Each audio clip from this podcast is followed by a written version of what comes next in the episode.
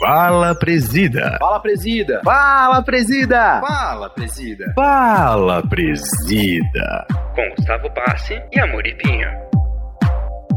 Fala, presida! A galera tá tão íntima aqui de você que agora os caras já querem saber mais detalhes do mundo Amuri, né? Investidores.vc bombando, né? Vamos falar mais de 50 investidores treinados. E dependendo de quando sair esse episódio aqui, como você treina direto a galera, pode ser que já bateu de 100, né? Esse cara tá democratizando investimento em startup no Brasil. Guardem esse nome. É o seguinte, dentro da intimidade que foi criada com os meus sonhadores, que agora você já faz parte da família EmpreendaCast, chegou uma perguntinha aqui de uma galerinha. Qual o ponto de intersecção dos seus negócios investidos? Se isso importa, né? Sendo assim, qual é o ticket médio da empresa investida? E qual o ROI mais baixo que você já teve nesse mundão seu aí de investidor anjo? Bom, primeiro, obrigado por me receber aqui nessa família. Eu já me sinto confortável, já coloco o pé em cima da mesa, já fico de meia pela casa. Eu acredito que o meu ponto de interseção entre todos os negócios que eu invisto, cara, são empreendedores. Eu sou um investidor que eu gosto de repetir a frase que eu sou founder-centric, ou seja, eu invisto no empreendedor muito mais do que eu invisto em negócios. Eu procuro empreendedores maduros, geralmente empreendedores que já tiveram até filhos, que são casados, que já falharam antes. Eu gosto de investir naqueles empreendedores que demonstram para mim que eles têm uma preocupação em resolver um problema mais do que em criar uma tecnologia ou um produto. Apaixonados em resolver o problema e transformar o mundo através disso. Eu procuro empreendedores que tenham um DNA parecido comigo. Então, ponto de interseção são sempre empreendedores faca na caveira. Eu gosto muito desses caras, obstinados, fanáticos em resolver o problema que eles resolvem. Dito isso, eu geralmente coloco 50 mil reais nos meus investimentos. Já teve investimentos que eu coloquei metade disso, porque a rodada tinha muitos investidores, a gente teve que dividir, então acabou ficando 25 mil reais para cada um dos investidores. Mas geralmente 50 mil reais é um tamanho de um ticket médio, um cheque médio. Geralmente essas rodadas em que eu coloco 50 mil reais ficam entre 500 a 700 mil reais. São investimentos anjos, geralmente o primeiro cheque daquela startup. O primeiro investimento é o que eu gosto de fazer.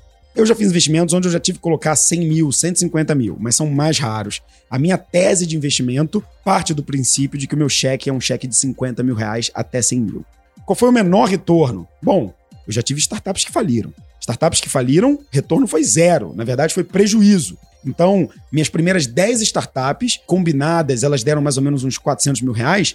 Eu perdi completamente o investimento. Agora, das startups que deram certo, né? Porque as primeiras 10 foram falhas. De lá para cá, eu já investi em mais 15 startups. E dessas 15, eu já vendi 3. O menor resultado que eu tive do sucesso foi o investimento que eu tive um retorno de 3,5 vezes. Então, eu investi 50 mil reais e voltou para mim em torno de 160, 170 mil reais. O que eu considero um baita de um golaço, porque foi em menos de dois anos de investimento. Então, para mim, isso é sucesso. O que é insucesso para mim é quando você perde dinheiro. Para mim, não existe gol feio, existe gol feito. Então, eu, como investidor, estou sempre lutando para conseguir fazer uma boa saída.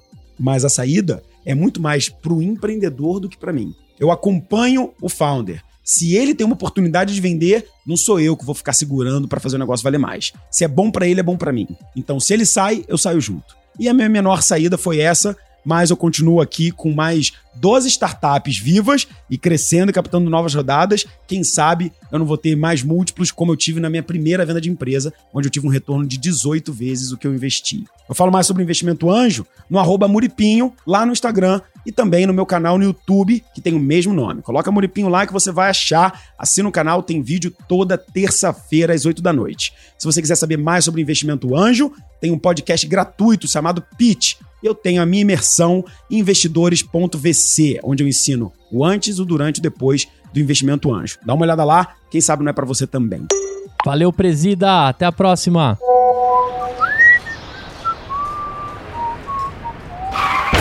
Crash Produtora.